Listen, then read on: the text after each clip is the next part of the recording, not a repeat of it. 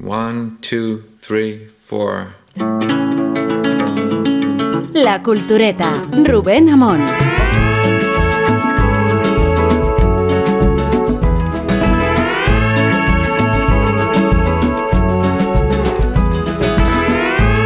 After writing uh, almost only for the theater for close to 20 years, I think, I felt very, very tired of writing plays. So I decided simply to quit, stop writing for the theater.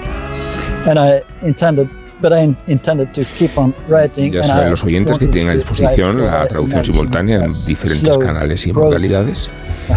Uh, uh, a play needs a certain Estamos escuchando la voz de un autor cuya asistencia no era muy familiar a uh, probablemente la mayoría de quien nos escucha ahora. Tampoco lo era para los tertulianos culturetas, pese a su adjetivación, culturetas y uh, no sabían quién era este señor. uh, Nos despistan todos el hecho de que está hablando en inglés, porque su lengua materna no solo es el noruego, sino el neo-noruego, porque busca sus raíces en una visión del noruego más antigua de la vigente. Eso explica también que no sea fácil de traducir y que haya muy poca disposición de su obra literaria y de su obra teatral. Y si hubiera dudas a estas alturas de quién hablamos, pues hablamos, señores, en pie del Nobel de Literatura John Fosse. ¡Bravo!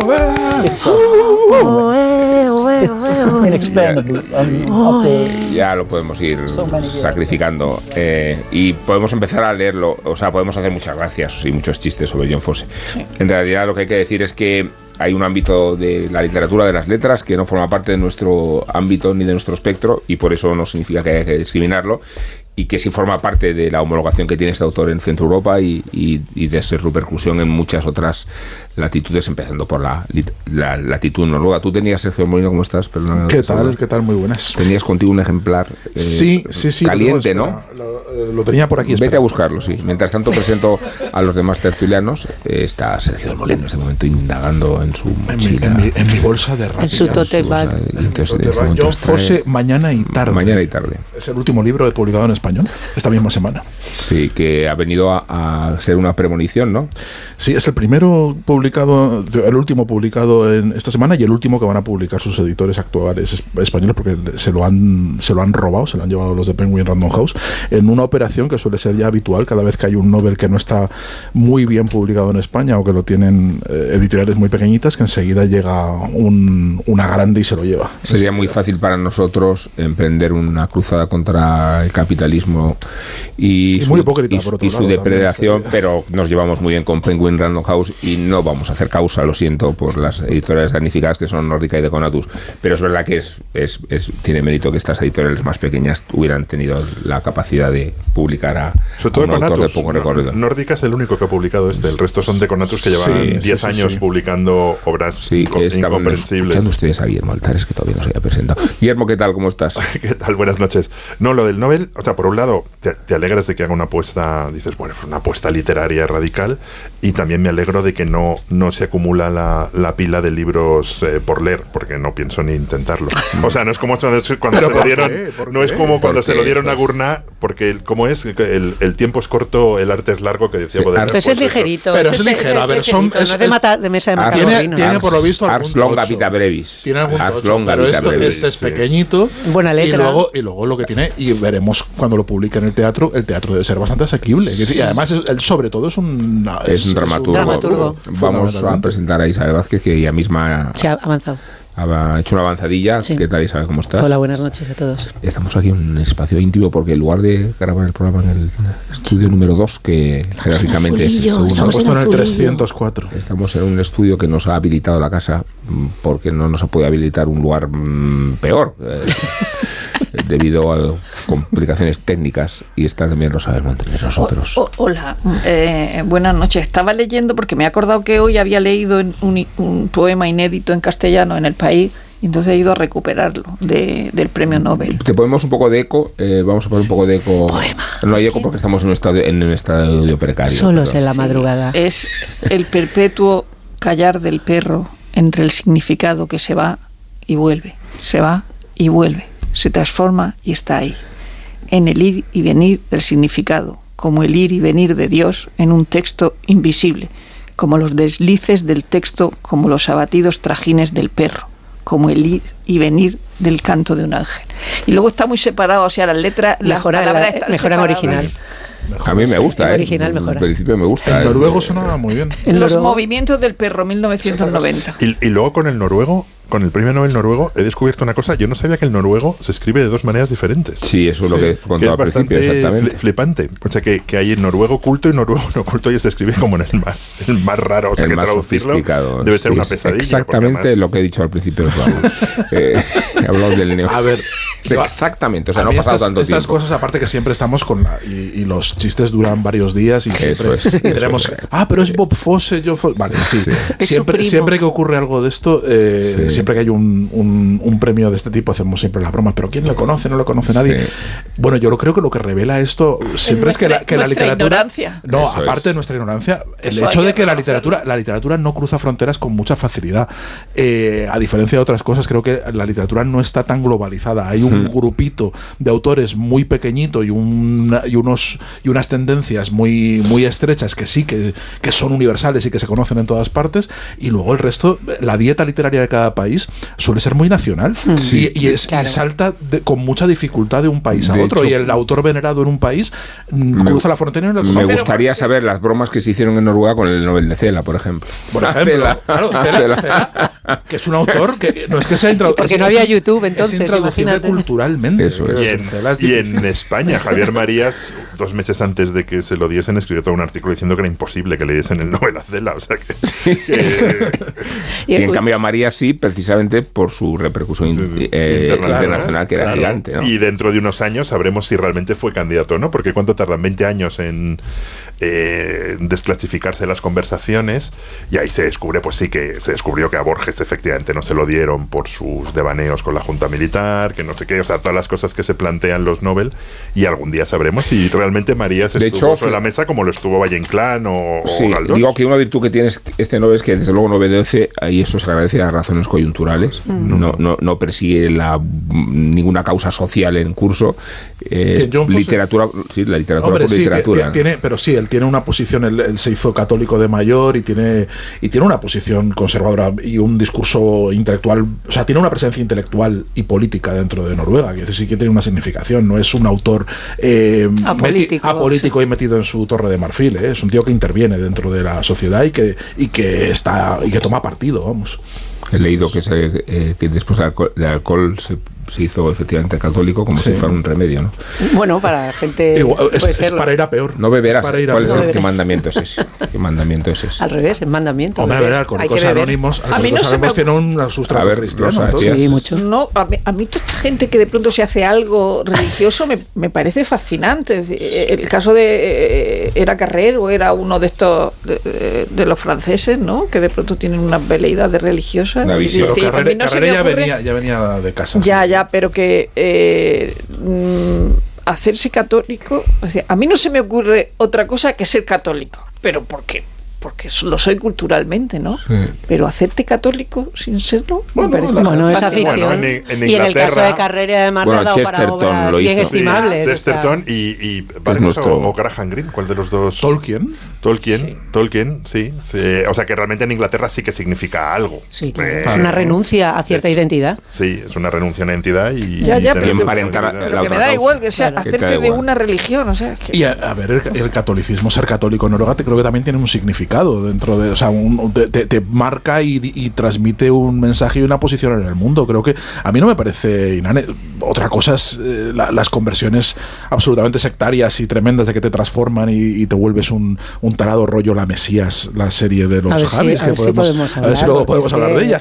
Pero es que ha entrado Sergio en el estudio antes de grabar el- Es que yo tengo muchas ganas de hablar de la Mesías. Que eh, de- con el ánimo de decir tengo muchas ganas de hablar de la mesa y en cuanto ha podido lo ha colocado pero visto- me, habéis dado pie. Me Además, sacáis a el los pobre creo que tiene pesadillas incluso. Sí, no, no, es que estoy muy perturbado con esa una luz religiosa ¿os gusta este ambiente íntimo de la madrugada? No, sí. no, me perturba también mucho. No sé, yo preferiría algo más abierto. pues no Una caña en una terraza.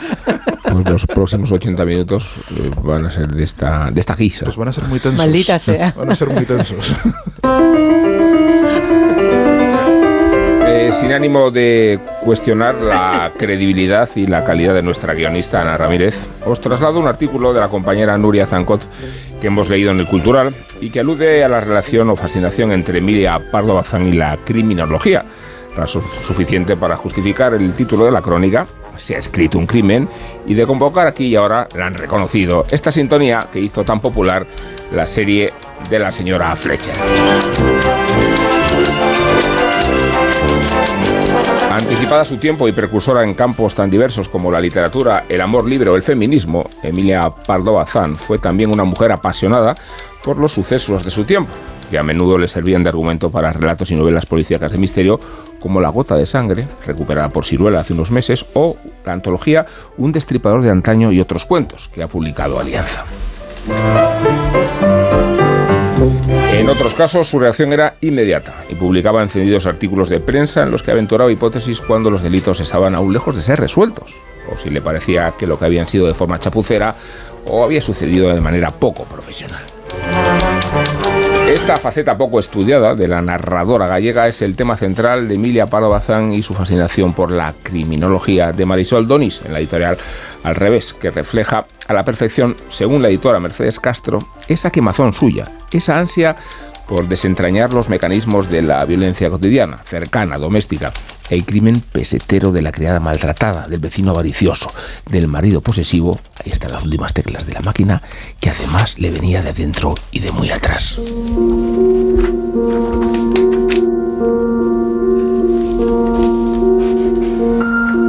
Lector habitual de Conan Doyle y de las hazañas de Sherlock Holmes, personaje que no le entusiasmaba precisamente por tramposo y facilón, también conocía las obras de los mayores expertos en la ciencia forense de su tiempo. Por eso, como muestra detenidamente Donis en este libro, tomó la realidad como modelo y objeto de estudio y se propuso descubrir, ver, comprender los porqués del crimen real. Para lograrlo no quiso dar rodeos ni resignarse a fuentes de segunda mano, sino que en un tiempo como el suyo, cargado de trabas y de prejuicios, y siendo mujer, con su polisón y su sombrero y su gorsé y su sombrilla, ni corta ni perezosa, cruzaba el umbral de su puerta y bajaba a la calle. De hecho, si había ocurrido algún crimen en Madrid, ciudad en la que vivía, no dudaba en acercarse al lugar de los hechos para ver con sus propios ojos el escenario, hablar con los vecinos y los posibles testigos, husmear en busca de pruebas, sacar sus propias conclusiones y preguntarse sin miedo el porqué del delito, sin escatimar detalles ni esquivar fundamentados argumentos. Además, la autora del ensayo, Marisol Donis, destaca especialmente la sensibilidad de la gallega ante los crímenes cuyas víctimas eran mujeres, lo que doña Emilia llamaba mujericidios, y su desconfianza en los trabajos de la policía e investigadores. Quizá por eso, porque sabía más del tema y se había documentado mejor, estaba convencida de que la mayoría de los delitos de sangre solían quedar impunes, como no sean de los que se cometen en riña o por motivo pasional y en los que el asesino reconoce, préndame, yo la maté, en cuyo caso la policía y los jueces lo tenían bastante fácil. Pero en cuanto existe nada más que un conato de misterio, se acabó. El crimen se comete en pueblos centros de migración, los barcos con rumbo a América se encargan de asegurar para siempre la impunidad. Sin embargo, para entender mejor el método detectivesco de Pargo Bazán y su abrumadora personalidad a la hora de resolver un misterio, nada como revisar sus escritos, alguno tan asombroso como el primer caso que aborda el libro, El crimen de la calle Fuencarral. Estamos en el verano de 1888, mientras la escritora estaba de vacaciones en París. Asesinaron a la marquesa viuda Luciana Borcino, poseedora de una bonita fortuna y perteneciente a una familia distinguida en su domicilio de la calle Fuencarral. Para empezar, doña Emilia consideró tanto el delito como la víctima como poco interesantes, por vivir ella de un modo bajuno y ridículo, sin obedecer a las leyes de la urbanidad, delicadeza social y el propio decoro. Lo cierto es que la marquesa asesinada vivía con su único hijo, un tarambana que la maltrataba y que en el momento del crimen estaba en la cárcel por el robo de una capa. Y vivía también con su sirvienta, Higinia Balaguer, que se autoinculpó del delito. Lo sorprendente de este crimen es que de inmediato Pardo Bazán simpatizó más con la asesina que con la víctima, a la que consideraba indigna. Que se comprobase que el hijo de la muerta entraba y salía de la cárcel cada día como si fuera un hotel y que la noche del asesinato fuese visto tan campante en unas fiestas populares, no cambió la suerte de Higinia, que fue condenada a muerte. Tras asistir a la ejecución, doña Emilia escribió. La sociedad que necesita matar prueba su debilidad para la represión activa, constante, severa, terrible. Es como el padre que pega y maltrata a sus hijos porque no acertó a educarles y a hacerse obedecer con solo el mandato categórico. Y refiriéndose a Higinia, añadía, la debilidad de las mujeres no las escuda contra el palo. El corbatín de hierro aprieta igual que al hombre. El corbatín de hierro aprieta igual que el hombre. De sus impresiones y sentimientos confesaba que aquella subida hacia el patíbulo duraba 10 segundos, que valían por 10 siglos de expiación y que era un exceso tanta guardia civil, tanta caballería, piquete de infantería, municipales, tanta fuerza, tanto bélico alarde para acabar con una mujer personificación de la debilidad y de la gracia. Aunque en ocasiones se sentía en la obligación de asistir, a doña Emilia le desagradaba el espectáculo que se formaba alrededor de una ejecución, con su aire de verbena, y con familias enteras con la cesta de la comida corriendo por los desmontes que rodeaban el patio de la cárcel, buscando el mejor lugar para no perder detalle. Para la escritora, el espectáculo de la ejecución capital influía en cada espectador de modo distinto. Decía que al hombre perverso acaso le encallece más el alma, al inteligente le hace meditar, al apasionado le interesa como a un drama, al refinado le da grima y al bondadoso le conmueve. Otro suceso curioso sucedió en La Coruña, en el año 1900. Allí, en la calle San Andrés, fue asesinado el matrimonio formado por Gregorio Rey y Melchora Casal. Y aunque el crimen quedó impune por la falta de vigilancia y el poco interés de la policía, a Pardo Bazán le pareció una obra maestra.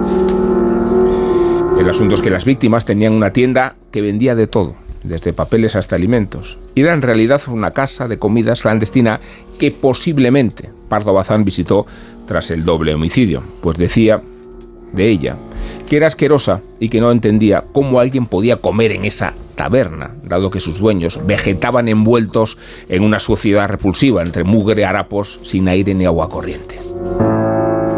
Una noche, estando la tienda llena de clientes, entraron unos desconocidos y estrangularon en la cocina a Melchora, mientras que poco después acuchillaban a Gregorio en la cama, sin que nadie oyera nada a pesar de que los criminales recorrieron la casa entera, arrasando con todo lo que podían llevarse.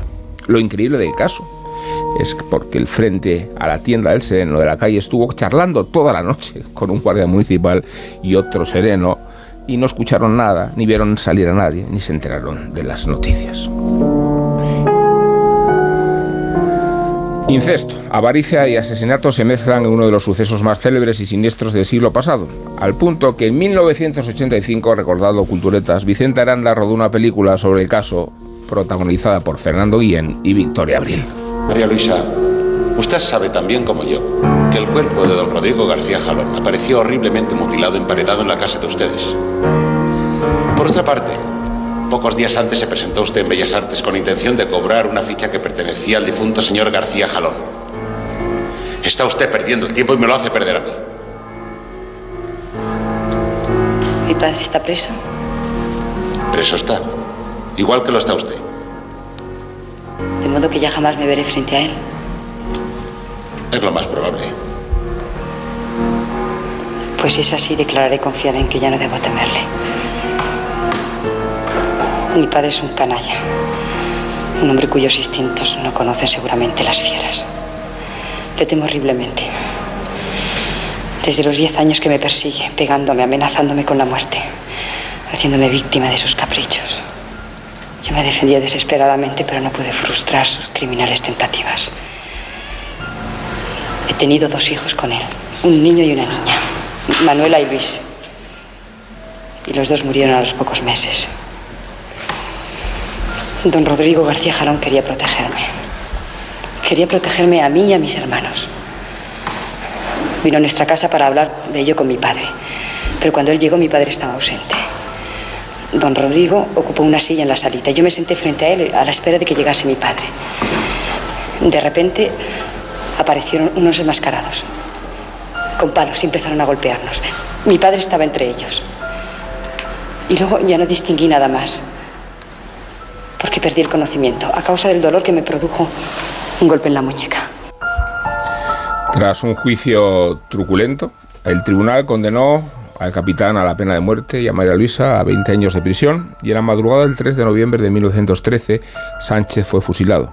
El tema sobrecogió tanto a la escritora que le dedicó varios artículos en la ilustración artística.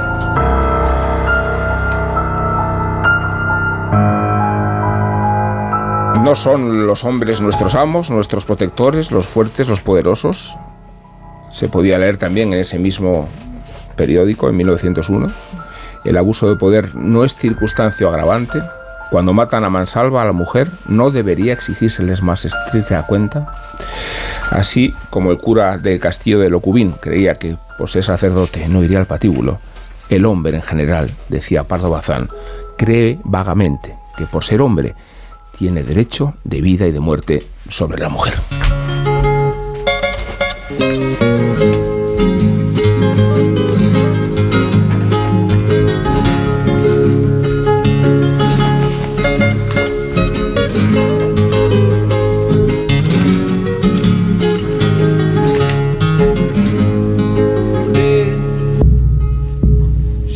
Quisiera olvidar, mi bien, mi bien. Tu imagen me persigue, tuya es mi vida, mi amor también.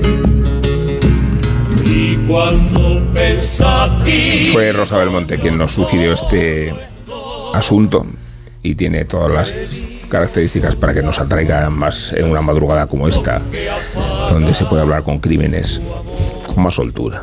Sí, eh, hay, hay ahora mismo un parece una una fama de la gente por, por leer y ver sobre crímenes. El- eh, ya no solo esto que ahora ya llamamos true crime y podcast y el caso de Crims de, de Carles Porta que tu- tuvo tanto éxito en TV3 que lo compró Movistar y luego de hecho Movistar le encargó otro que va a estrenar ahora eh, sobre crímenes en Cataluña, españoles. Eh, y luego, hace tiempo, eh, como has citado, está la huella del crimen. El, caso del capitán. Del, del- crimen del capitán Sánchez está en la, en la, en, la, en la huella del crimen, que es una serie de televisión inicialmente de 1985 que produce Pedro Costa, pero que cada episodio lo dirige algún escritor principal, es decir, Jarabo lo hace Bardem. Y de ahí dos, dos de, los de, los de, los de los episodios de la primera tanda, porque luego se hacen en el 91 y el 2009, están en el libro de, de, de Pardo Bazán, de Marisol Doni de Pardo Bazán, que es El crimen del capitán Sánchez y El crimen de la calle Fuencarral, al que también ha, aludido, que lo dirige Angelino Fons. Eh, lo que quiero decir es que el gusto por los sucesos es de toda la vida. Es decir, que en los tiempos de Pardo Bazán no es solo que le interesara a ella, es que los periódicos hacían tiradas excepcionales cuando había uno de esos crímenes que se alargaban en el tiempo, la investigación y la información se, se alargaban en el tiempo. Y entonces eh, Pardo Bazán tenía eh, el, eso que decía, creo que decía Zweig y, Roth, ¿no? de, la desgracia de vivir tiempos interesantes, ¿no? Eh, y ella vivía también es decir, el, caso Dreyfus, por lo menos una parte del caso Dreyfus, porque el caso Dreyfus se, se alarga en el, en el tiempo, le, le pilla en París, con lo cual también se, eh, se ve en la, en, la, en la obligación de, de opinar de ello, pero luego además era ella leía mucho sobre, sobre ya no solo que se leyera Conan Doyle, al que decía que estaba esto mal escrito y tal, pero que bueno, que también, eh, también alababa, sino que se conocía todas la- la- las teorías del hombroso eh, o había leído la biografía del, del fundador de la Sûreté francesa. Eh, eh, Vidocq. eh, sí, se la, se la había leído un tío que empieza de, de la nada, ¿no? Y, y- y el, y el Marisol Doniz, eh, aparte de, de recoger los textos que están muy bien recogidos, conforme va explicando las la- lo que pasa lo que pasa en, en esos crímenes o el contexto de, de los crímenes pues va cogiendo fragmentos de la de las de los escritos de, de Pardo Bazán en los periódicos y luego incluso cartas desmintiendo. En el caso del crimen de la calle Fuencarral, ella es verdad que fue al a ver la ejecución pública de Higinia, que en la que la, la huella del crimen la, la interpreta la interpreta Carmen Maura. Es verdad que fue a la, a la, a la ejecución en un palco. Eh, pero luego se publicó que había estado hablando con ella en la capilla y no sé qué, y entonces ella se vio obligada a desmentir eso en un periódico. Además, a lo mejor son las formas versallescas, como se dirige la gente en los periódicos a, a- decir, eso es mentira, no, no son unas cosas eh, eh, estupendas, ¿no? Y Ma- Marisol Donis eh, ha, recogido esta parte muy divertida a veces y muy interesante porque es verdad que hace cosas como eh, inventarse términos como el mujericidio en 1901. Eh, eh, también es verdad que, que, que Unamuno decía, esta mujer no se inventa personas, ni caracteres, ni nada. Dice, todo, todo, todo, es ver, oír, espiar y, y, escribir, ¿no? Decir, que, pero Marisol Doni, eh, no solo, aunque ha escrito algún libro sobre cronistas y anfitrionas, eh, tiene uno sobre sirvienta asesina, otro sobre el hombre del saco, otro sobre crímenes pasionales en Madrid, es decir, que el tema, que el tema lo conoce mucho. Y luego eh, es muy interesante, aparte de conocer cómo, cómo era España o cómo, eh, Pardo Bazán dice que, que aquí no se pilla ni Dios, o sea, que, que todo un desastre que se, que se confunde crimen misterioso con impunidad, es decir, que to- todo lo hacen mal, o sea, para ella todo, todo lo hacían mal. Luego es muy interesante desde el punto de vista lingüístico o semántico o de las palabras o de los términos que se utilizan aparte del mujericidio o el social, socialicidio que habla cuando un atentado de Alfonso XIII, eh, por ejemplo, lo de ir al palo, o sea, al al garrote llamarlo Sí. palo, o, o cuando el, el- el criminal no ha sido cogido, decía, eh, no ha sido habido. Es decir, que hay- una Sí. expresión, y hay- y hay otra que también me gusta, que es vivimos en chico. Es Sí. cuando, cuando, es cuando genial. dice, dice, pero ¿cómo si aquí nos conocemos todos? ¿no? Si vivimos en chico, ¿cómo no van a saber nadie qué, qué- qué ha, qué ha pasado, qué ha pasado aquí? Y, y luego lo, lo que has comentado de, eh, claro, lo de los tiempos interesantes, es que aquí eh, sale todo el mundo, ¿no? En el crimen de la calle Fuencarral, cuando has comentado que el, que el, el hijo de la, de la muerta entraba y salía de la cárcel, Millán Astray era el que estaba a cargo de, de que, de que, de es que, uno- vivían, vivían en chico. en, vivían en chico, de que uno entrara, entrara y saliera de todos sitios. Y luego eh, también eh, tiene mucha gracia la eh, Marisol Donis cuando cuenta la, esa obra de teatro que hace que hace Emilia Pardo Bazán que se llama Verdad que era como eh, cuando salen las críticas la ponen verdísima, o sea, la única que aplaudieron en, en el, en el drama eh, que no era un drama, fue a María Guerrero, porque decían que eso era un suceso, no un drama, ¿no? Era lo que decía, lo que decían las críticas. Pero tiene una, una frase maravillosa esa, esa, esa obra de teatro, es decir, porque estamos hablando de una señora me tomen todo, a la que vemos ahora mismo en una serie, toda gorda allí metiéndose en los en, en la- en los escenarios policiales, que, que fue en 1911 cuando se empezó a, a- a crear la policía científica, porque hasta entonces la gente entraba en los, en, en los sitios de los crímenes y pateaba y todo. Y hay una frase en esa, en, en verdad, que dice, a ella la querías, a mí no serías capaz de matarme. O sea, me parece una frase de, de una escritora Ay, so- No, soberbia. no, es, es que Emilia Pardo Bazán es una de las grandísimas, grandísimas, ¿no? Yo siempre voy a reivindicar también Los Pazos de Ulloa como, un, como uno de los grandísimos novelones de, de la literatura española. Y...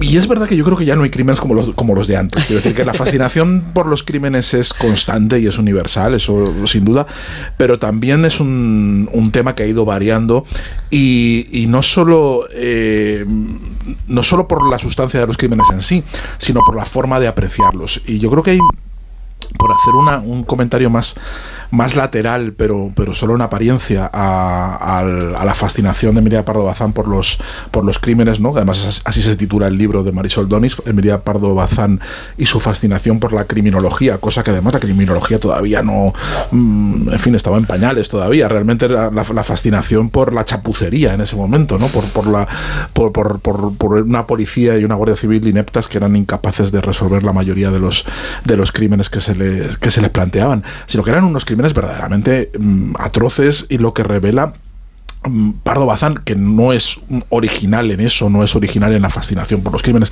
De hecho, eh, Galdós, su, su, su miquiño, eh, su, su, su amante Galdós, también tenía una gran fascinación por los crímenes y también frecuentaba los juicios. Y de hecho, eh, se publicó hace unos años las crónicas de Galdós sobre el crimen de la calle Fuencarral, que en fin, de- estuvieron todos ahí y todos, y todos tomaron Era como nosotros viendo el crimen de la. Guardia Urbana, ¿no? Era- viendo el cuerpo en igual, llamas. o sea, estaban todos fascinados. Creo que hay dos, hay dos eh, características que hacen muy relevante, muy importante esta fascinación tanto de Pardo Bazán como de otros eh, es- escritores de la época por el crimen. Primero creo que es que es algo eh, nuclear, que no es una anécdota, no es algo tangencial dentro de su, de su obra y de su preocupación literaria. ¿no? Tú si lees sus obras y si ves sus grandes obras, lo- Los Pazos de Ulloa, sus grandes novelas, ves que la España negra, esa denuncia de la, de la, de, de la podredumbre y de la violencia, eh, a veces implícita y muchas veces explícita que está por ahí, es su preocupación principal, lo que más les duele de, ver el país, ¿no? Y, realmente hay una, una visión muy moralista, muy moral de, de- los crímenes. Evidentemente hay un morbo, evidentemente hay una lo, que nos pasa a todos, ¿no? Por lo que vemos a, la- a lo- los true crimes y por lo que seguimos todas estas cosas.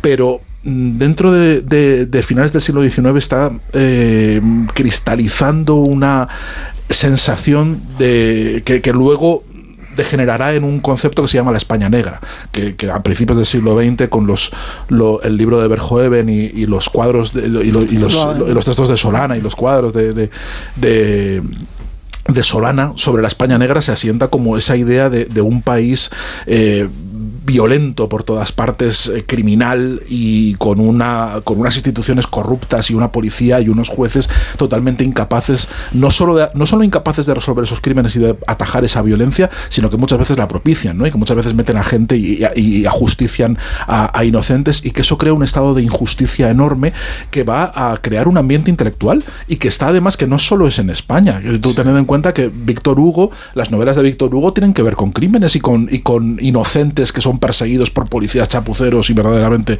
eh, terribles, ¿no? Está en la preocupación constante de, esos escritores de finales del siglo XIX que luego van a generar en el, eh, en el 20 van, eh, va- van, van a generar toda esa preocupación eh, progresista republicana que ya no van a ver, evidentemente, ni Emilia Pardo Bazán y ni Galdós porque mueren, mue- mueren antes, ¿no? Pero está en el centro, está en el cogollo de esa preocupación y de esa concepción que todavía arrastramos de esa España negra. Esa España negra está aquí retratada y creo que eso sí que hay una distancia en cómo vemos los crímenes hoy. Creo que para nosotros creo que son más, el true crime tiene más, un pas- más condición de pasatiempo que de, que de, que Bueno, de retrato también- social. A veces, no, es verdad. Bueno, la, novela negra tiene siempre mira, un mira componente el, moralista. mira el, el- el La ciudad de los vivos, que es un buen ejemplo de otro Sí, true crime sí, que, La da- ciudad, claro. que le hemos dado aquí mucho espacio Pero- y que pero al final dan obras mayores. sí, sí, pero, pero creo que ahí siempre eh, la- el, componente Knox. moral, pero siempre está un poco forzado, yo creo. Creo que aquí ahí está Yo creo más que es igual, ¿eh? O sea, yo, yo, yo leyendo sobre todo pensaba en, en el último fenómeno, el, el que hacía alusión hace un rato, que era el de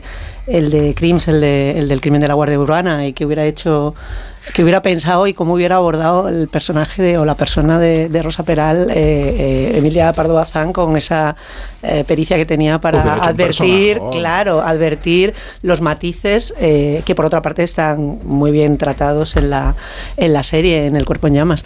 Yo, además está, creo que menc- bueno, no creo, menciona también, en- menciona también en el, en el libro la- en cuanto a los géneros de, de Pardo Bazán, el abordaje que ella hace prematuro de, de novelita, porque es una, es una especie de relato que es La gota de sangre que hace eh, del personaje de, de Selva, que es el, el detective este que ella crea con la idea de continuar y que luego no continúa realmente porque no le da para mucho más. Y creo que fue hace un par de años cuando, cuando se publicó la, la novela inédita en una edición conjunta con La gota de sangre, que sí llega a salir. Y, mm, y La gota de sangre me parece una, un relato encantador. O sea, dentro de que entiendo que ella no considerara, eh, como así eh, dicen atestiguan las notas, que fuera literatura que quisiera continuar porque no veía que, que- le fuera a dar eh, mucho más espacio, pero, pero es un relato que podría ser eh, perfectamente pues eso, una, una novela precursora de lo que luego va a hacer Agatha Christie también por, la, por la parte que tiene que, de crítica que tú hablabas, Sergio, pero también con el la retranca que tiene, el, igual que tiene una gravedad en otras obras suyas, en este caso está tratada con ligereza y con una sorna por parte de un personaje que está mirando a todo el mundo con una superioridad cosmopolita extraordinaria. Eso es un tío que se cree más listo que nadie, es un pijito eh, que se topa con un, y que en realidad resuelve el, el- el- el caso, que es un casito realmente que da para poco, eh, de manera casi fortuita.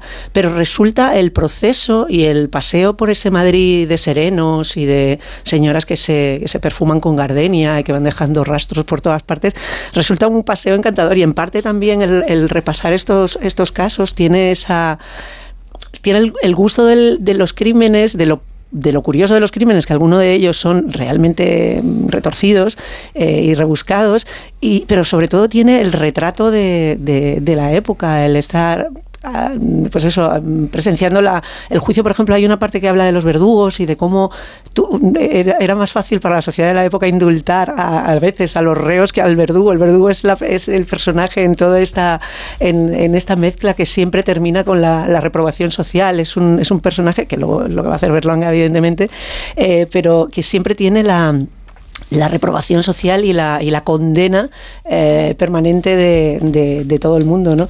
Eh, mm, hay un montón, estaba pensando también en cómo trata el tema del indulto, que es esta cosa que, que tenemos en boca últimamente, y ella lo, lo en, en el caso de los, de los crímenes que, que estaban sentenciados a muerte, y hablaba de que eh, en su defensa de la, o sea, en su, en su condena a la pena de muerte, reprobaba también el indulto por aleatorio. O sea, decía que ni, ni indulto, ni, como decía, ni, ah, ni garrote, ni lotería del garrote. Decía que la- el indulto era perverso porque al fin y al cabo lo que hacía era, era, era inmoral y fanático el estar esperando Sí. a una, eh, a, a una ex- exención arbitraria en función de cualquier eh, cosa que se le pasara por la cabeza a quien tuviera la responsabilidad, que el, que el, que el error estaba en la, la propia condena. Sí, Entonces eso es... específicamente lo aleatorio del indulto encierra un germen de inmoralidad Eso y de es. fanatismo. El corazón lo desea, la razón lo reprueba, ni garrote ni lotería del garrote. Eso es. Ni la, a mí lo de la lotería del garrote me parece también un, un, un hallazgo. Y luego, y está lleno de, de frases de esas. Hablaba, hab- hablabais de, hablaba eh, Rubén en la introducción de esa tienda que tenía de todo. Y era, como decía, era la tienda enciclopédica. Decía tiendas enciclopédicas. Era como llamaba, pues esas tiendas de ultramarinos que te vendían absolutamente todo, desde papel, telas hasta. No sé, hay una. Y la hay taberna, una- esa, y la taberna esa en la que no podías tomarte nada. Dice, o o sea, ¿cómo sería para, para que fuera repugnante en, en- en- para el estándar del, de finales del siglo XIX? ¿Cómo antes, antes higiene. O las celdas de pago, cuando vienen los franceses. El Sí. caso este de los franceses tan llamativo que se llama el caso, ahora no me voy a acordar del nombre, del caso. bah, lo, lo- buscaré. Sí, la familia que se va a la sí, calle el Ferraz. Casumber, el Casumber, que, es un, que son gente que viene eh, chuleando al, al gobierno francés desde, desde, desde París, eh, que, que se han inventado una herencia, han empezado a a pedir créditos a partir de una herencia que no existe y cuando les van a pillar allí se vienen a la calle Ferraz a gastar como locos, como si aquí no los fueran a pillar. Y, Y en el el momento. Y-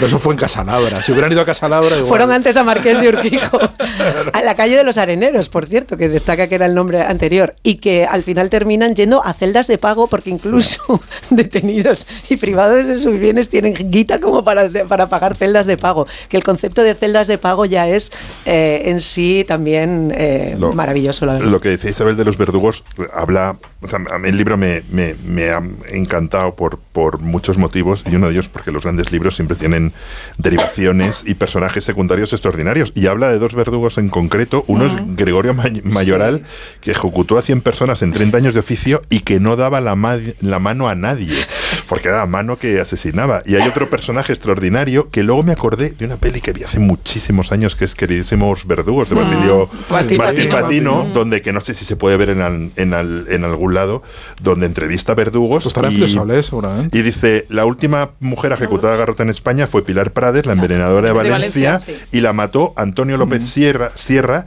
que fue el, el verdugo que ocupó la plaza titular de la Audiencia Territorial Sí. de Madrid entre 1949 y 1975, y que luego se retiró como portero en Malasaña, en el barrio San Malasaña. Eso y hizo leí, y le- leí- y leí- y leí bastantes bastantes cosas. Estuve un rato trasteando largo, o sea, me salí Ah. del libro y estuve trasteando sobre este tipo y había, hay muchos reportajes sobre él. El tipo vivía solo y alguien describía que lo único que había vivo en su casa era un canario. O sea, es una cosa impresionante. No, el, Yo tengo el- libros de verdugos, el- el libro, Bueno, en la, en la familia de verdugos por excelencia ya nos ocuparemos, la familia Sansón. Sí, Sí, Sansón, sí, sí. sí. que con la guillotina creo que mató a más de 2.300 personas, 2.400, y venía a decir, a mí de que me acusan, yo soy Sí. Un instrumento Un del instrumento Estado. del ¿no? Yo soy Estado. funcionario. Claro, claro. Claro.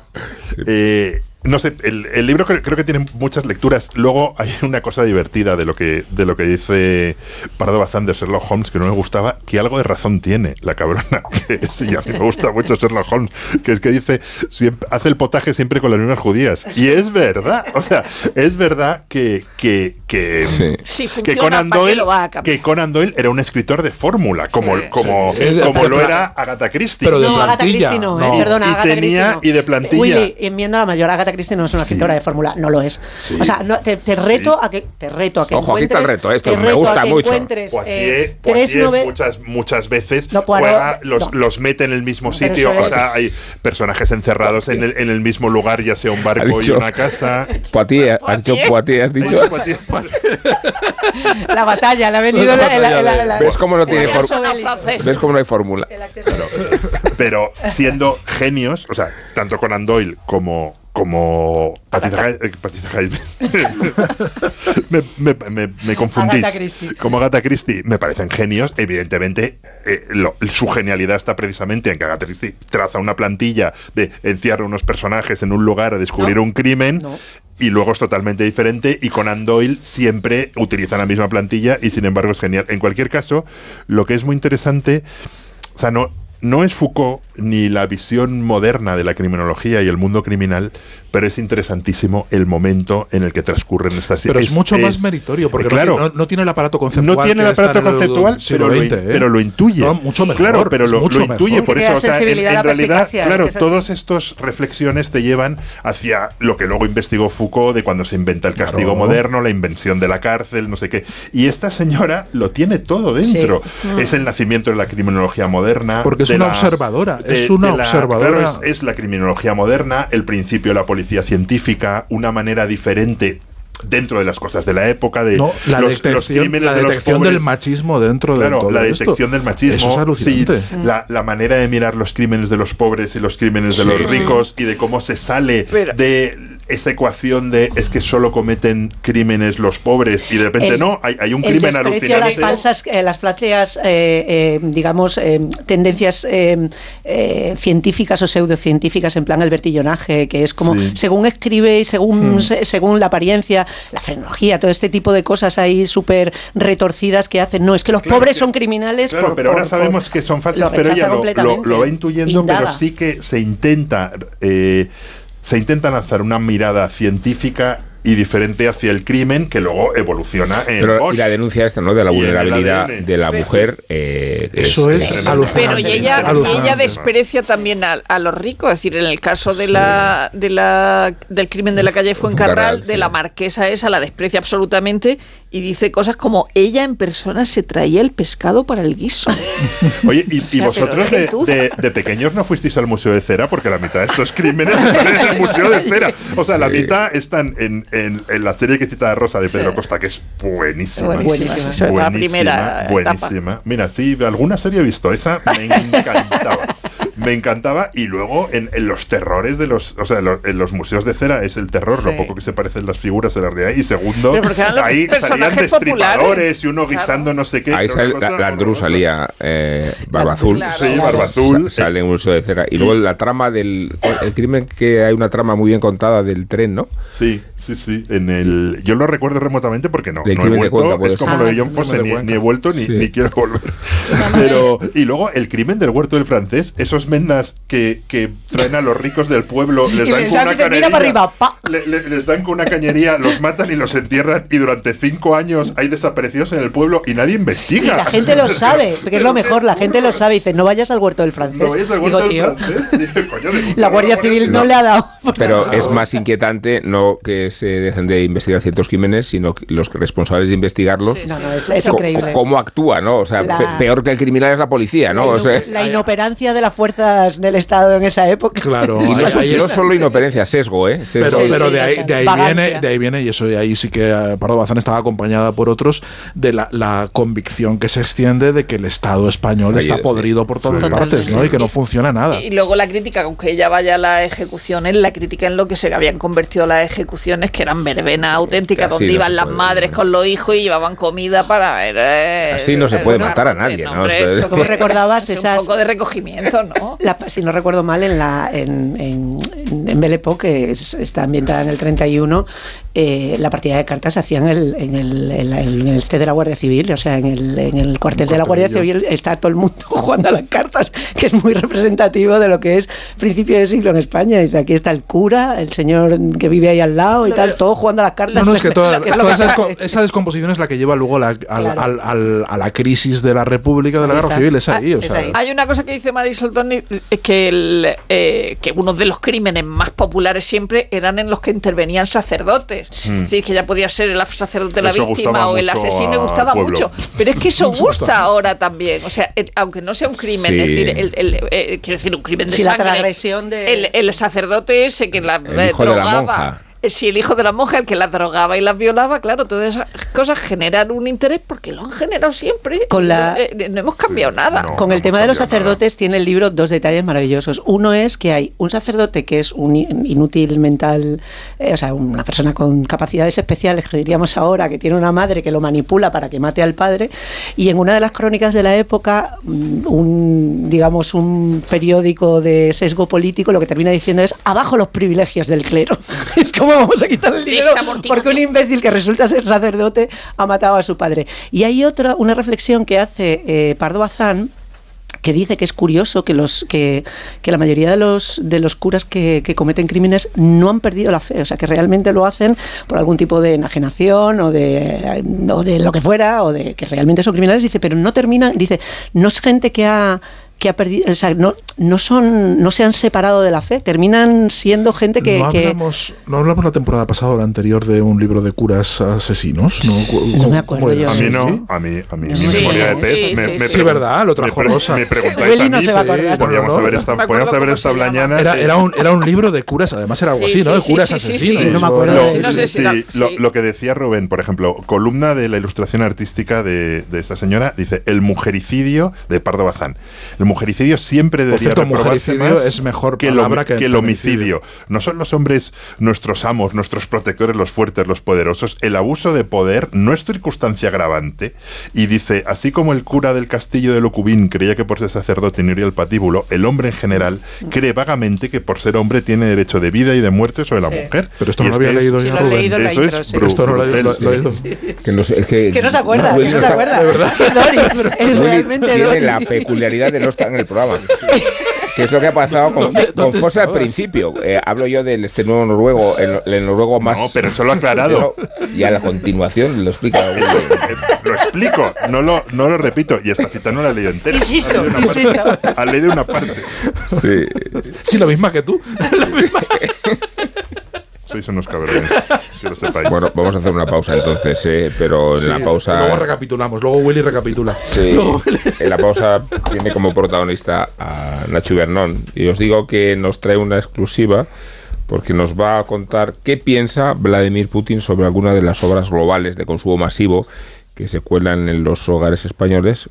Por ejemplo, qué piensa Putin de la Mesías. Ah, vaya. ¿Va a dar Putin la opinión antes que nosotros? Sí. Maldita sea, no puedes. Y del cuerpo en llamas también, que la ha mencionado antes Isabel, que está abanicándose con un abanico de tronío. vamos Mira, a mira, decirlo.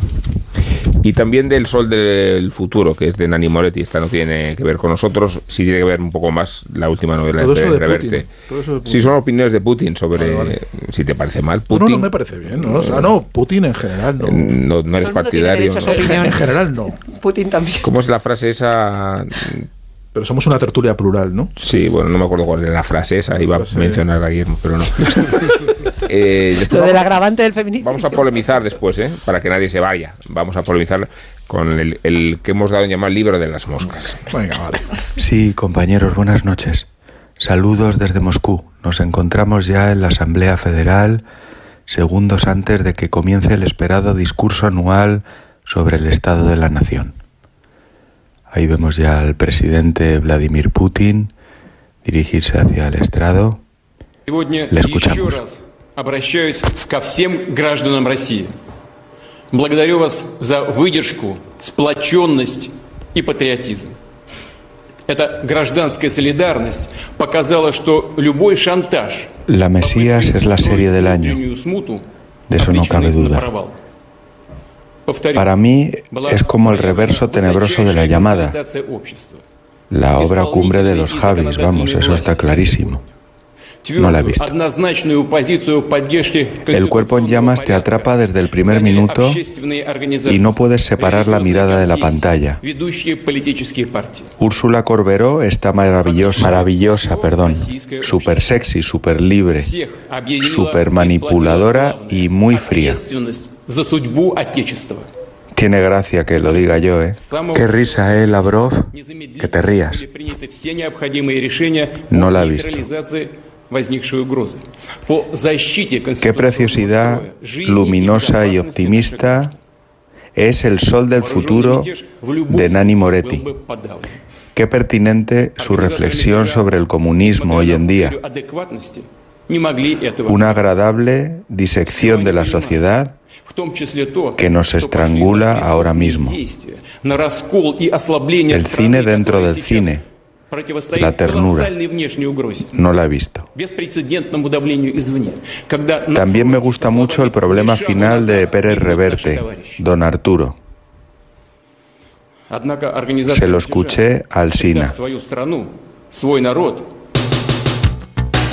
Si metiéramos en la Thermomix de la inteligencia artificial todos los artículos que ha escrito ya nuestro Big Five, que es mucho meter porque mira que han escrito William Altares, Rosa Belmondo, Sergi del Molí, Isabel Piano Vázquez y Rubén Amor, Doctor Amor, si lo mezcláramos todo con tres horas de corte de radio de cada uno y lo condimentáramos bien de chat GPT, pues tendríamos culturetas sobre cualquier cosa durante los próximos 200 años y abundaría el holocausto. Sería como el holograma de Harrison Ford en la última de Indiana Jones, saltando ahí a lo loco sobre el techo de un tren. Una escena que es real de la muerte y que nos durará toda la vida y lo que tú quieras, pero que es más falsa que Judas. Queremos obras imperfectas, artesanas, hechas de barro, argumentos fofos, críticos gaga, ideas sin rejuvenecer.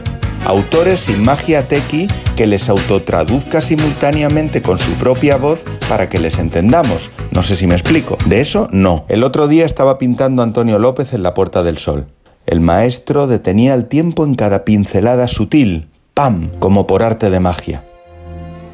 Bueno, pues al tiempo se arremolinaban a su alrededor decenas de turistas haciéndose selfies con él al fondo, haciéndole scratch digital gracias a esos iPhones gigantes, a esos pedazos de pepinos con pantalla, posteando la escena en Instagram con filtro Miami y diciendo, menudo reel, mola todo. ¿Quién es este Yayo?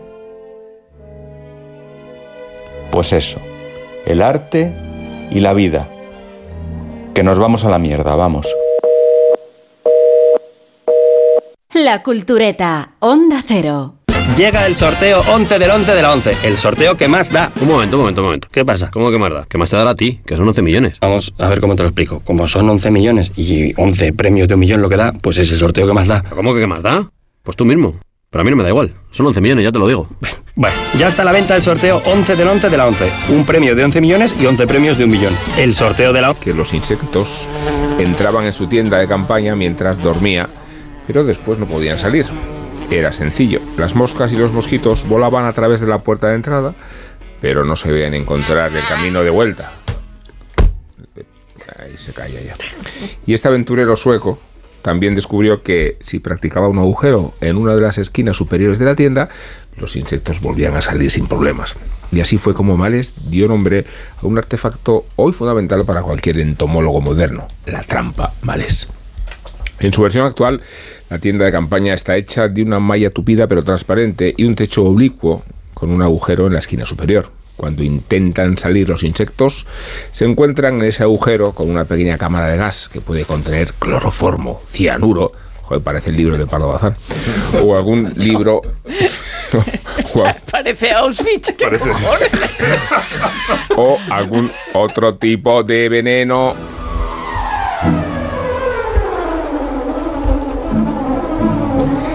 En unos pocos meses, René Malés llegó a capturar más de 100.000 insectos con este invento.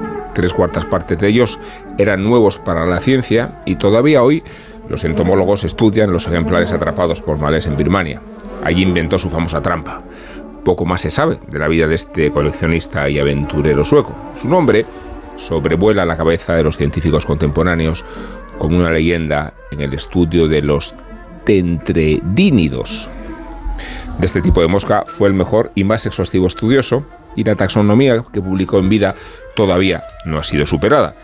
Y lo poco que se sabe sobre la vida de Malés nos lo cuenta Friedrich Sjoberg en El arte de coleccionar moscas, título que acaba de publicar en España la editorial Libros del Asteroide. El nombre de Malés sobrevuela el pensamiento de Sjoberg como el de cualquier otro entomólogo en el arte de coleccionar moscas, la vida de Malés es uno de los muchos rincones desconocidos a los que este estudioso de insectos y ensayista, también sueco, nos lleva en sus recientes memorias. El arte de coleccionar moscas se publicó originalmente en sueco, como luego dirá Guillermo Altares. Vendió 30.000 copias para después saltar a los mercados editoriales de Alemania, Francia, Rusia, Noruega, Reino Unido y ahora España. El mismo Sjoberg reconocía en una entrevista de Guardian que probablemente ni Malés ni la divulgación de la entomología son las razones del éxito de su libro. Los expertos en este campo somos muchos, escribe Schober, pero no vivimos muchos años. Este escritor nos cuenta sobre Malés, por ejemplo, que consiguió financiar su famosa expedición a la lejana península de Kamchatka gracias a una noche de borrachera. En un bar se encontró con el ilustre, ancianísimo y rico pintor Andrés Zorn, que le prometió un cheque de 10.000 coronas a cambio de que Malés le trajera de su viaje unas fotos de chicas japonesas desnudas. Las fotos nunca llegaron tras ese viaje. Thorne moriría un año después y Malés permaneció ocho años perdido en aquellas tierras sin que nadie supiera nada de él. Uno de sus compañeros en aquel viaje contó los detalles en unas memorias que llevaron por título Pero lo pasamos bien. Como decíamos, el nombre de Malés, eh, como inventor y taxonómono, sobrevuela el título que ahora nos ocupa, El arte de coleccionar moscas. Se trata de un libro autobiográfico, más literatura del yo, pero de la mano de un tipo que ha dedicado su libro y su vida a estudiar los sírfidos, comúnmente conocidos como moscas de las flores, y aguantar por ello la impertinente pregunta de si está bien de la cabeza. Escribe Siober sobre su libro, las moscas, en cualquier caso, no son más que un atrezo, dice él. Bueno, no solo, pero sí en cierta medida. Mi relato trata en parte de otra cosa. No sé de qué exactamente. Algunos días me convenzo de que intento decir algo sobre el arte e incluso la felicidad de la limitación y sobre la legibilidad del paisaje. Otros días son más lúgubres, como si estuviera bajo la lluvia, en la cola del campamento nudista intelectual de la literatura confesional, rodeado de espejos y helado de frío.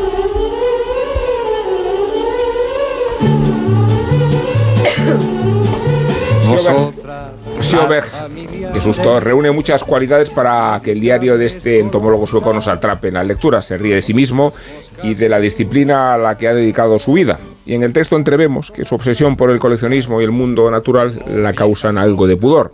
En el testimonio de Sjoberg se esconde una máxima del relato. No hay nada más fascinante que los otros cuando nos relatan sus obsesiones. Sobre mi calva infantil moscas de todas las horas. Entre muchas de las referencias literarias que emergen en este ensayo, Sjoberg cita un pasaje de H. Lorenz para imaginar a un lector medio intentando comprender a un entomólogo medio. El fragmento pertenece a el hombre que amaba a las islas y en él se retrata a un tipo extasiado al encontrar una flor rara, una saxífraga dorada. Se acuclilla ante ella y se queda mirándola tan absorto que no sabe ni cuánto tiempo lleva. Citamos.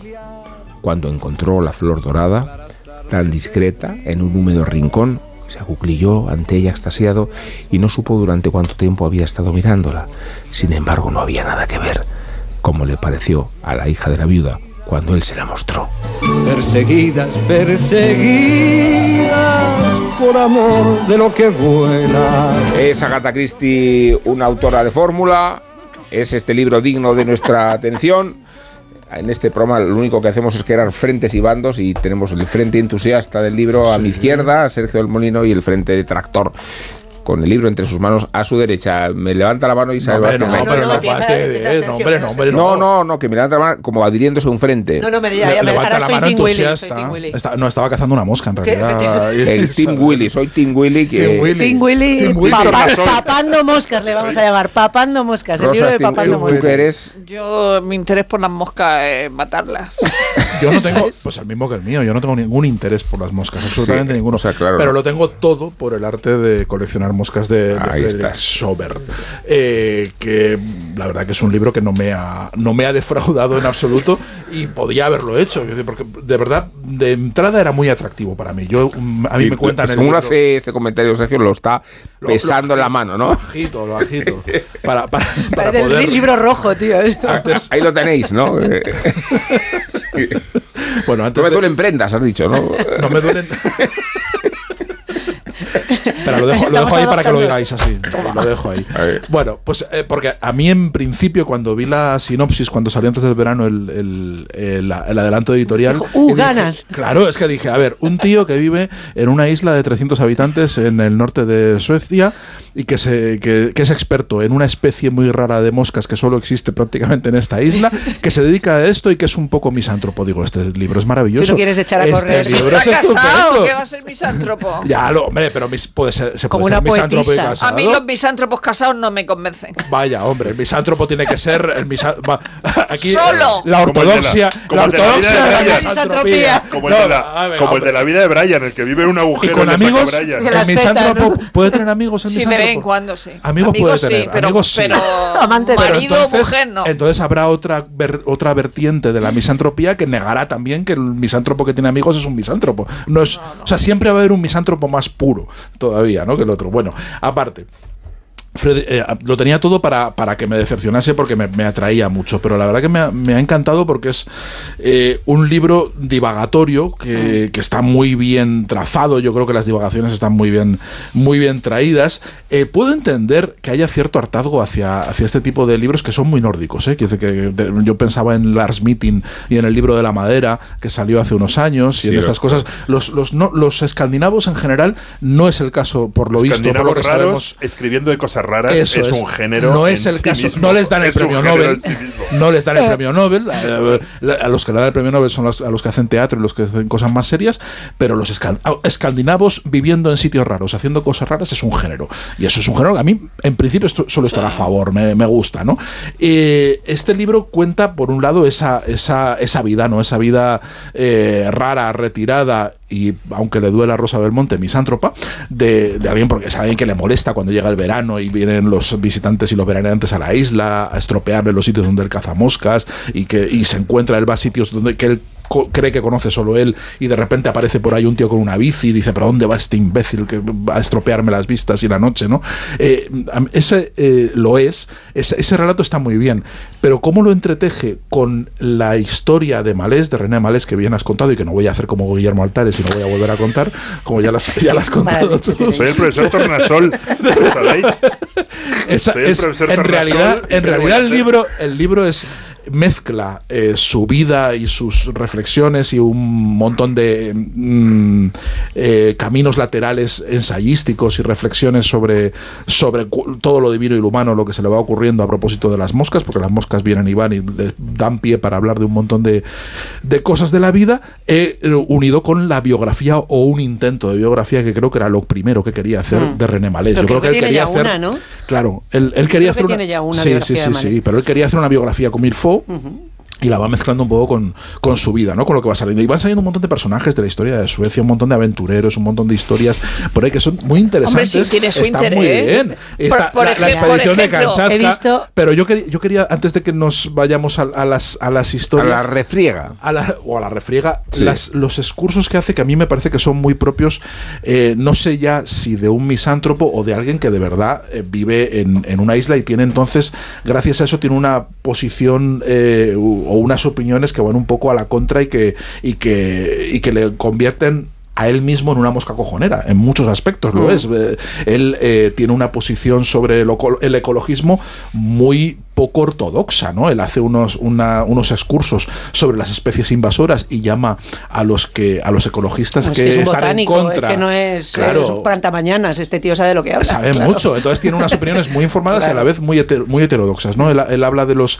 de, de, de- de la doctrina que está en contra de las especies invasoras y dice, bueno, eso es xenofobia. Si se aplicara, si se aplicara a los seres humanos, dice, yo estoy encantado de que, de que haya cierto grado de invasión, cierto grado de desorden. Le gusta mucho la intervención, además él habla mucho de cómo la intervención humana transforma el paisaje y eso genera nuevos hábitats. eh, habla en algunos momentos que dices que si, si lo lees con ojos de algún ecologista, y yo creo que este libro atrae a ese tipo de público, se van a tirar de los pelos Sí. porque, porque llega a decir que a él lo, lo- lo que le parece que le faltan en Amazonas son autopistas y aeropuertos. él dice, yo visito, dice, la selva es un horror, la selva lo que hay que hacer es despejarla un poco y, que, y poner ahí un poco por las carreteras para que esta gente pueda moverse transitar. por el mundo, porque por la selva no se puede andar, ¿no? Ese tipo, eh, dice, está lleno el libro de esas cosas, habla por ejemplo de la, de la lentitud, ¿no? Hay un, pas- un capítulo que lo dedica a la lentitud y habla además de la novela de Kundera que se, se llama así, eh, y hablando de la novela de Kundera y de, y de su vida lenta, hace un alegato estupendo diciendo contra ese mantra moderno que se ha impuesto ahora de la vida acelerada, ¿no? De, "Ah, es que es que vivimos una vida que no podemos, eh, mm, vamos a, a parar, tenemos que detenernos, tenemos que vivir una vida mucho más sosegada. Y el que vive esa vida sosegada dice, pero es que no, no, realmente yo creo que hay que abogar por la vida rápida, dice, porque de la vida rápida te puedes bajar. Dice, si todos llevamos la vida lenta, dice, tú imagínate que vamos todos en caravana, dice, eso no se puede adelantar. Dice, pero si vamos todos en tren de alta velocidad, en el momento en el que alguien se arte del tren, se tira del tren y vive su vida lenta, ¿no? Dice, eso nos permite eh, tener una, una pluralidad de vidas que yo creo que es lo que aboga en el fondo, lo que está en el fondo moral del libro, es eh, un, voy a ponerme, voy a decir un canto, venga, un canto. Un canto, qué Un bonito. canto, qué es un canto a la pluralidad humana y a que cada cual viva como le dé la gana y eso me parece que, que por es ese camino me pongo en el bando de, de Will inmediatamente. Pues, ah, tú, tú estás a favor de que cada cual viva la vida que tú le impones. Claro, tú, tú- no, que, claro, que es una, O sea, yo creo que, es una cosa- que- creo que es un libro. no, te voy a decir antes y te voy a dejar Te voy a decir más. Te, te- te lo voy a decir a ti, a ti Guillermo Altares. Yo, yo pensaba, no, Luis Hernández y Fernández. yo pensaba además, pensaba- yo creo que Que se- eh, le va a tirar el libro en la cabeza. ¡No! ¡No! No, no ves yo creo que no te, no te ha gustado el libro porque estás un poco harto de estos libros y que en otras circunstancias Estoy Es igual que lo de la vida te hubiera- pequeña ya te vale. hubiera qué gustado. Estoy un poco coñazo. saturado. Pero esto es una vuelta es- de butuerca. Este no es un libro militante de la vida pequeña, es todo un- lo contrario. estoy un poco Y- saturado de Y, estos libros, hay sí. algunos Y- y personajes te- que son muy tuyos, terminas- como por ejemplo y terminaré Esther otra vez. Sí. Y voy a tirar el libro ya porque me estoy harto. A mí, o sea, el- digamos, es- me, me encantan los, los libros de bichos y naturaleza y no sé qué, y de animales, pero es verdad que estoy eh, un poco harto de, de- de libros de tipos raros que cuentan cosas raras y que son un poco, o sea, de- de- lo mismo, te, se pone a hablar de Uch, de Bruce Chadwin, que de D.H. que de, de D.H. D.H. Lawrence. Lawrence y Claro. las De islas, y lo, y, lo, y, lo, y lo mezcla todo y al final eh, yo reconozco que no he conseguido meterme en, en el libro y no he conseguido que me interese de verdad. Y eso que hay yo creo que dos porque- cosas porque- de moscas. llevamos encadenando dos, muchos. Dos cosas de En otras moscas. circunstancias te hubieran ganado. Seguramente, pero es un género, es un subgénero del que estoy bastante saturado. Y hay dos cosas de moscas que me encantan. Hay un cuento de Juan, García Hortelano absolutamente maravilloso, de un señor que se hace amigo de una mosca y le sigue en todos lados. Y le sigue a todos lados, que es un cuento precioso como eran los cuentos de Juan. Y luego hay el. mm, Siempre he pensado que uno de los grandes reportajes de la historia lo escribió Robert Fisk sobre la matanza de Sabri Satila. Y cuando llega a Sabri Satila, la primera frase del reportaje es: nos lo dijeron las moscas. Que ahí te das cuenta de la dimensión de la matanza. La segunda frase, que es cuando dice cuando llegamos a 100 cadáveres dejamos de contar. Entonces con esas dos frases, solo las moscas y dejar de contar cadáveres te marca todo. Entonces no con, con eso quiero decir que en principio tengo simpatía por las moscas por mucho que me molesten yo- en- yo he visto- en, en- en verano, pero creo no sé, Ah, seguramente luego- tenga un libro- razón. Es un libro muy que- asqueroso. que a lo mejor que está lleno de. Lleno Sí, bueno, de imágenes que- asquerosas, cuando habla de los cadáveres, de- Claro, que a de- lo mejor estoy un año es sin leer ni- ningún libro de este tipo, ni, si que, ni sin que ningún libro de este Escribe tipo guay, lle- ¿eh? llegue sí, a mi mesa bien. Y me volvería a interesar. Pero reconozco que es, que es un género que creo que empieza a estar muy, muy, muy, muy, es, muy explotado. O sea, al, al igual que también un poco ese género de pongo a tres filósofos en Alemania en 1725 y te voy a explicar que el mundo cambió en ese momento mientras estaban ahí hablando y, y creo que empezamos a abusar un poco de Sí, ese es tipo moda, de cosas. Pero diciendo Y- solo, solo igual una- que solo un apunte, Isabel. Es, es, es cierto, ¿eh? Es cierto. Y eso son modas y las modas saturan. Y, es Sí, normal, sí. y precisamente por eso el libro lo compran porque hay un público y hay una demanda, Claro. evidentemente. Pero creo que este en concreto, y yo también estoy un poco saturado de esos libros y yo también, pero creo que este sobre todo en, en la- en los excursos y en las opiniones totalmente improcedentes que tienen en muchos aspectos, creo que se separa bastante de la Yo doctrina concedo- moralista que contienen muchos de estos Yo le libros. concedo a, a Sergio que el tono, o sea, el tono y el, y la, y el posicionamiento del libro es, eh, es atípico para este tipo de libros eh, y eh, valga la redundancia y mm, por otra parte que está muy bien escrito y es verdad que yo he leído bastante más de lo que me estaba interesando porque eh, cuando la cuando la, la, digamos la forma es, es agradable y entra bien pues me cuesta me cuesta menos pero he visto suficientes veces el coleccionista como para saber que no debes fiarte de una persona que colecciona bichos y vive aislada de la gente Bueno, eso- eso lo entonces dice él también, ¿eh? eh, lo dice en algún momento, sí. Y em, sí, pero en concreto, o sea, esa imagen es indeleble. Entonces, aparte, él, todas las veces que está eh, haciendo coñas, son coñas con el respeto al señor Schaumburg, que seguro que es una persona maravillosa y que entienda que esto es la mitad de coña y es broma. Pero es que eh, toda la- todo lo estaba leyendo en clave psicopática, o sea, todo todo era eh, en plan, me encontré con una persona, no sé exactamente si está aquí, no está aquí, está en tu cabeza. Eh, y empieza a hacer afirmaciones del tipo, eh, es que reconoce la, la, la la- la tienda que tiene para, o sea, la trampa que tiene para cazar moscas, que es un mamotreto de 6 metros por 3. Porque hay muchos tipos de, de trampas malés. Eso es. Y el tío dice, esto es una trampa malés, este señor está en tu cabeza, no es un Y no sé por qué lo decimos. ¿verdad? No, no, no, no, por- la prueba, la prueba o sea, es yo que lo estaba cuenta leyendo, con humor. Vale, pero yo estaba, pero el humor nórdico ya sabemos que tiene un encaje eh, complicado. Entonces, yo todo fuera lo estaba, psicopático iría en serio. yo lo estaba diciendo, o sea, yo lo estaba leyendo todo en clave psicopática. Cuando ya llega el punto en el que cuenta que tiene un pavo real disecado y te lo cuenta como una cosa súper Bueno, y cuando, y cuando estuvo a un punto, y compendio- cuando estuvo a punto de comprar una casa Sí. porque había un retrete que pertenecía a no sé Eh, quién sí. en, ese- en esa casa. Me parecía que era un pirado de, Todo de- eso de- me de- parece de un pirado. marca mayor. Eso es maravilloso. Lo de la, lo de la, lo de la, la- la trampa de, de 6x3, pensaba en que el- quien tiene mérito aquí realmente es el señor Miyagi, que no lo, no lo menciona en ningún momento, que, que cazaba moscas con palillos, y eso sí que era, eso sí que era difícil. Y luego hay un momento en el que afirma y dice, no, no sé cómo, cómo no consigo caer, en- o sea, no, dice, ¿cómo consigo no caer en la locura?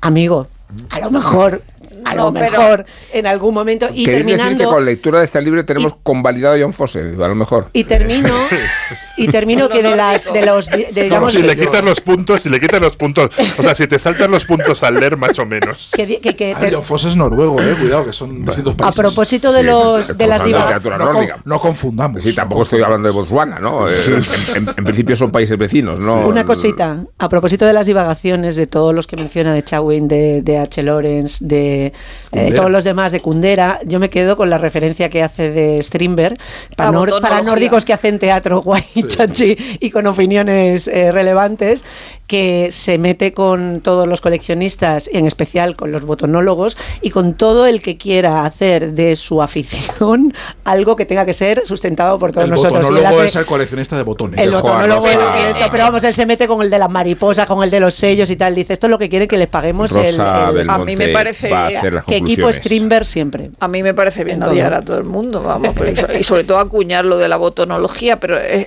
el- el- lo, lo- lo- lo crucial es que esta gente es rara. Es decir, una de las escenas que más nos gustan siempre del, del por lo menos a mí, del silencio de los corderos es cuando Jodie Foster va a ver a los entomólogos, ¿no? O sea, porque Sí. son gente rara. Entonces, lo, gracioso es que estos no se creen gente rara. Eh, Él mismo dice, cuando nos mudamos aquí, es decir, a la isla, dije, la verdad es decir que soy escritor, pero todas las mujeres de la isla sentían tanta lástima por mi mujer que empecé a decir que soy biólogo y ahí empezó todo.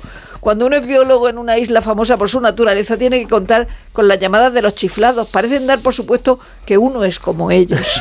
No sé. eh, Amigo, luego, date cuenta, Es verdad que te amigo, dicen, no, cuenta". pero aquí hay reflexiones sobre la felicidad. Pues yo para eso me leo a Alain. O sea, que, que el maestro de la felicidad, de la escritura sobre la felicidad. No sé, eh, es verdad que al leerlo, pues me ha gustado ah, saber lo de las tiendas de campaña de, de, eh, la Mega Malés, que es la grande esa enorme que lleva. Eh, me ha gustado saber lo de Strindberg, eh, me ha gustado saber la vida de Malés, que cuando iba con su mujer, dice con su segunda mujer o con su tercera mujer, no sé, que se iban a estudiar a los bichos en Birmania. Matrimonios de conviven- O la, o la- o cantidad, la cantidad de moscas que hay. Me que- gusta que más son- este es el desliz que se ha traído, matrimonios de convivencia. Y, lo- y luego este señor. Que los hay que no, ¿eh? Los hay que no. Creo que esos no lo eran, además. No sé, y luego dice: Todos somos coleccionistas de moscas, aunque no lo sepamos. No, no, señor, no. Eso- No, no, no eso qué mierda es. Pues No, es hay el una- final de nuestro debate, porque Los ahora la palabra la tiene Miguel Venegas, que van a contarnos de Simón de Simone Biles, ¿os acordáis? Sí. Es que el tiempo pasa a tal Ahora ha velocidad. hecho un Yurchenko nuevo, propio. Pues igual de esto nos quiere hablar Miguel Venegas. Han pasado dos años, tres documentales, un juicio televisado a todo el planeta y mucha terapia, pero Simone Biles ha vuelto. Y solo ha necesitado un campeonato del mundo para recordarnos que es la mejor, que posiblemente es la mejor gimnasta de todos los tiempos. Quizás para darnos cuenta de eso no haga falta más que mirarla, pero para entender lo que ha pasado desde Tokio 2020 sí hace falta algo más. Simone Biles nació en Ohio en una familia desestructurada. Cuando su madre entró en prisión no era más que un bebé y era la tercera de cuatro hermanos que fueron repartidos en el sistema de acogida de los Estados Unidos. Fue rescatada por su abuelo, casado con una segunda esposa en Texas, donde la pequeña Simone fue a vivir con tres años para empezar una vida en familia, con unos años de retraso. Allí fue a la guardería donde descubrió la gimnasia deportiva. Con seis años los instructores la recomendaron empezar a entrenar. Con ocho ingresó en la Academia Bannon. Con 14 hizo su debut en los campeonatos de élite. Con 15 dejó la escuela y se formó en casa para poder dedicar más horas a su entrenamiento. Con 16 era la mejor gimnasta del país y con 17 la mejor del mundo. En los Juegos de Río ganó cuatro medallas de oro y una de bronce. Y así ingresó en el mundo de las celebridades. Bailó en el prime time de la televisión americana, visitó la Casa Blanca y escribió una autobiografía animando a las niñas a cumplir sus sueños. Eran años felices, o lo parecían. Llegaron los Juegos de Tokio y la niña indestructible se quebró un poco. Para sorpresa de todos, en mitad de la competición, Simone Biles se abandonó antes de las finales. Por salud mental, dijo. Sufría un mal conocido como los jips, una especie de mareos, un fenómeno psicológico que le hacía perder el control y caer, con el peligro que eso conlleva a personas que saltan dos metros dando vueltas en el aire. Algunos la tacharon de blanda, de no estar hecha de pasta de campeona, de no aguantar la presión del grande. Algunos la insultaron por negra, por mujer, por trans, por dopada, por lo que fuera. Desapareció y empezamos a descubrir lo que había detrás. Durante dos años no ha competido y se ha dedicado a reconstruirse. Ha protagonizado tres documentales, uno sobre su vida y dos sobre el Dr. Nassar, el monstruo que abusó sexualmente de cientos de menores bajo la mirada de las autoridades y que hoy vive en una cárcel de la que nunca saldrá con vida. HBO y Netflix han reconstruido una historia de terror que afectó a tantas niñas de la gimnasia americana, incluida la más grande de todas, Simone Biles. Hoy Biles tiene 26 años y vuelve a competir y a romper barrera, como la orfandad, el TDA, las agresiones sexuales o el mareo por estrés. Esta semana ha vuelto a ser la mejor del mundo, tanto que le ha puesto su nombre a un salto que nadie había hecho porque parecía imposible, un Yurchenko con doble mortal hacia atrás. Ahora se llama Biles 2, porque el Biles 1 ya estaba cogido, por otro día de saltos imposibles en la urgente vida de Simone Biles.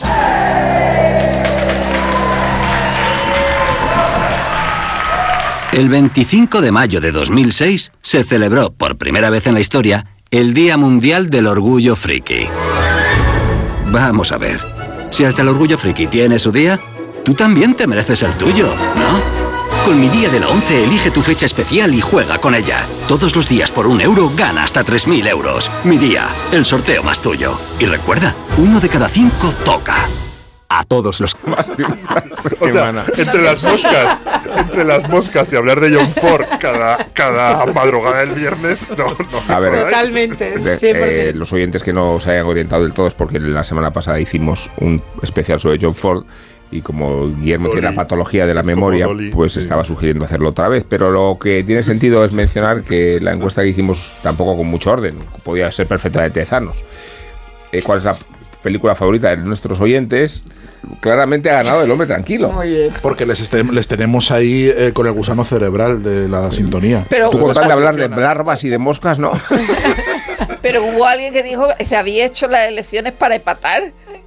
O sea, vosotros, yo no, vosotros. Sí. ¿Para empatar? Para empatar. Pero nos, Sí. fo- Para nos empezar. forzó el conductor del programa con esa cosa tan Claro. rara de escoger la película, una de, de. John Ford que os dé la gana. Dijo, no, una tiene que ser de guerra, otra de no sé Claro. qué. ya no sé. por- Era- era- Claro, intentaba eso el oyente no lo sabe. Cada película intentaba ser representativa de, De una, una- parte de, Fuimos, su, una, de su filmografía. fuimos víctimas de la dictadura del proletariado. No, fuimos víctimas de nuestras ganas de epatar, que por lo visto con De John Ford- empatar cu- Empaté le bourgeois. cuando podíamos haber perdido. Claro. Empatamos, claro.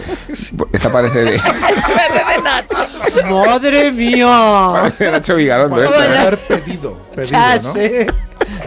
Bueno, eh, a ver, esta introducción sirve porque queréis hablar con mucho énfasis y mucho interés de Las Moscas, que es la serie de... Dame moscas no de la Mesías. La Rubén. Mesía. Ah, de las. Mesías. Que la ¿Cómo está el estrenan abuelo? esta semana en Movistar. hay El que decir. miércoles. El El, miércoles miércoles la estrenan. La Es- Mesías es la serie, ya en una- serio. Quiero empezar diciendo- No, quiero empezar yo poniendo este pasaje. Pero no contéis el final.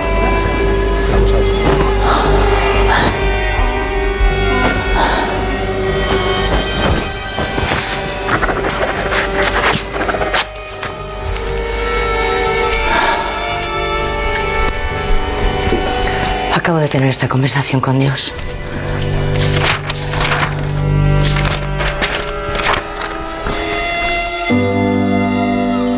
Dios mío, dime, ¿qué quieres? A tus hijos. ¿Y para qué quieres a mis hijos? Para que salven el mundo.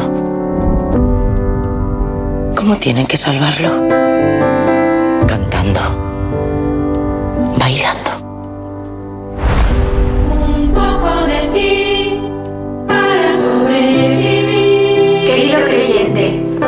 Seguidor, hola. Cantan canciones como, como medio religiosas, Ah, ¿no? sí, Son. vale, sí, sí. He visto los vídeos. Al parecer lo ha visto toda España.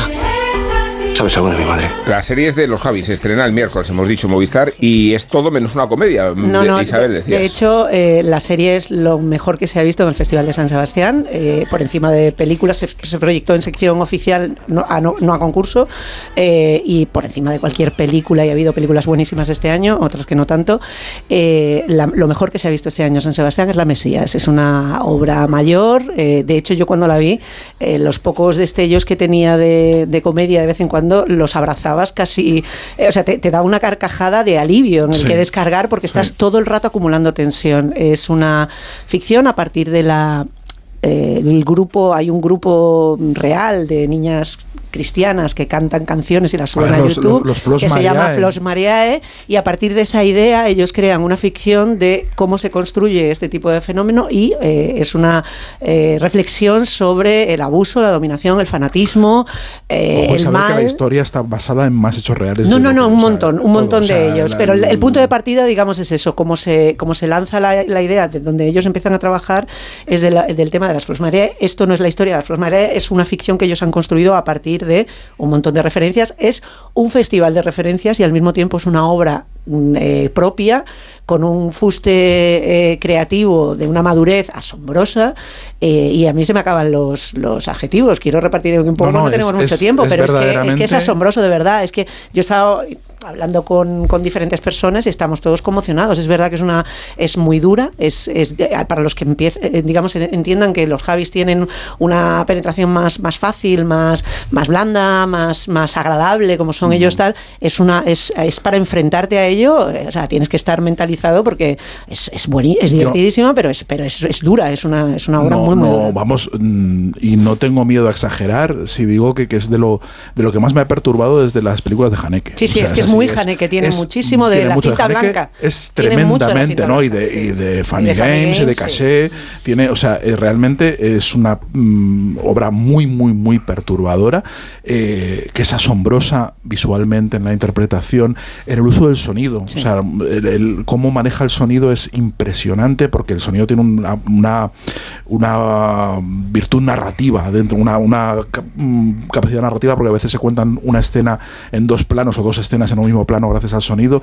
Eh, es, hay unas virguerías enormes y la verdad es que a veces incluso parece, dices, bueno, estos son los mismos Javis que, que nos, que nos habían hecho, Bueno, que ya sabíamos que eran muy los buenos. Javes hicieron con dos duros Paquitas esto, Salas. claro, es que ese es el pero que ya lo sabíamos. dinero y pasta, pues Pero puedes hacer esto cosas es grandes. una obra de verdad mayúscula, es una obra mayor, ¿eh? La Masías es- No, no, es eh, creo que no- cualquier mm, eh, ditirambo que le hagamos se le queda corto y le hace justicia. Así me, me- me- me gusta muchísimo. eh, me gustan las tres eh, que hacen de madre, que son eh, Rujas, o sea, eh, Rujas, que está impresionante, eh, Lola Dueñas y luego Carmen Machi.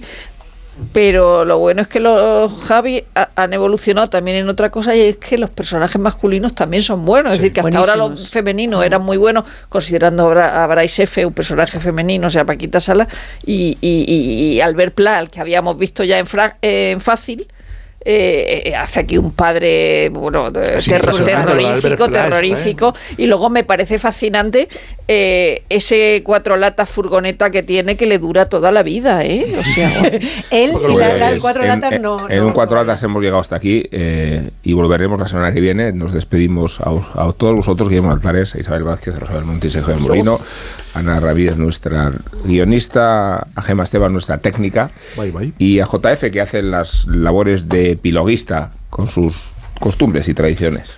Do you have the time to listen to me whine about nothing and everything once? Después de tres semanas celebrando aniversarios de difuntos, me toca rendir tributo hoy a una banda que está muy viva, en concreto a su tercer disco, el que enterró al grunge antes de que falleciera Kurt Cobain. Sí, puede que haya sonado un poco crudo, pero Green Day vendieron de Dookie casi las mismas copias que Nirvana de su aclamado Nevermind y pusieron de moda el punk patinetero de California. Un nuevo grito adolescente al que apenas le separaban poco más de 15 años de ese fenómeno de masas que supusieron los Sex Pistols. Por eso da vértigo pensar que hoy se ha puesto en las tiendas la reedición de Dookie por su trigésimo aniversario. 30 años ya, madre mía. Es esta una lujosa entrega que añade maquetas, inéditos y algo muy habitual en este tipo de relanzamientos para aumentar el número de discos y engordar consiguiente y significativamente su precio. Dos conciertos, uno celebrado en la edición de Bustock de 1994 y otro, mucho más importante para nosotros, registrado en el Garacha Club de Barcelona. This is our third time in Barcelona. Thank you very much for coming back.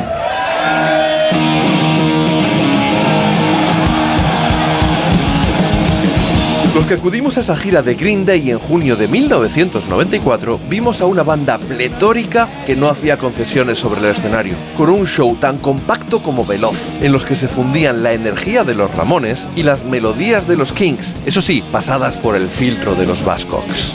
En el plano personal, no eran más que tres jovenzuelos simpáticos y desenfadados, algo gamberretes si me apuras, que parecían absolutamente ajenos a que en su país cada semana se vendían 300.000 copias de su disco, hasta alcanzar los 10 millones, el doble si computamos lo vendido en el resto del planeta. Estadísticas aparte, Dookie es sin duda uno de los mejores álbumes de los 90 y también de la historia del punk, aunque ellos insisten en que el mérito no es realmente suyo y que simplemente son unos más dentro de ese género que nunca llegó a desaparecer en Estados Unidos, a diferencia de la voluble Inglaterra, que siempre ha andado demasiado pendiente de las nuevas tendencias musicales. Y esa prevalencia del punk en Estados Unidos se produjo especialmente en California, y es posible que Green Day no fueran más que un eslabón en esa escala evolutiva que nació con los Dead Kennedys y Black Flag en 1978 y a los que les fueron sucediendo Bad Religion, Circle Jerks, Descendants y NoFX entre otros, antecedentes directos de Billy Joe Armstrong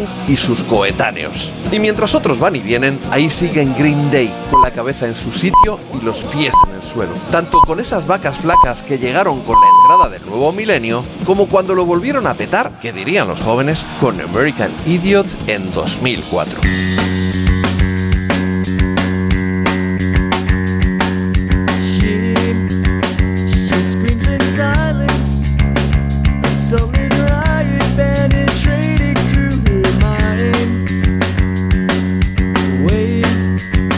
Las tres, las dos en Canarias.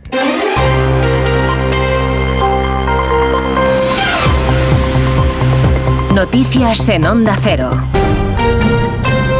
Saludos, buenas noches. A esta hora viajamos a las instalaciones del INTA en el Centro de Experimentación del, Arenosillo en Huelva, donde hace unos minutos exactamente eran las 2 y 20 de esta madrugada cuando ha tenido lugar el tercer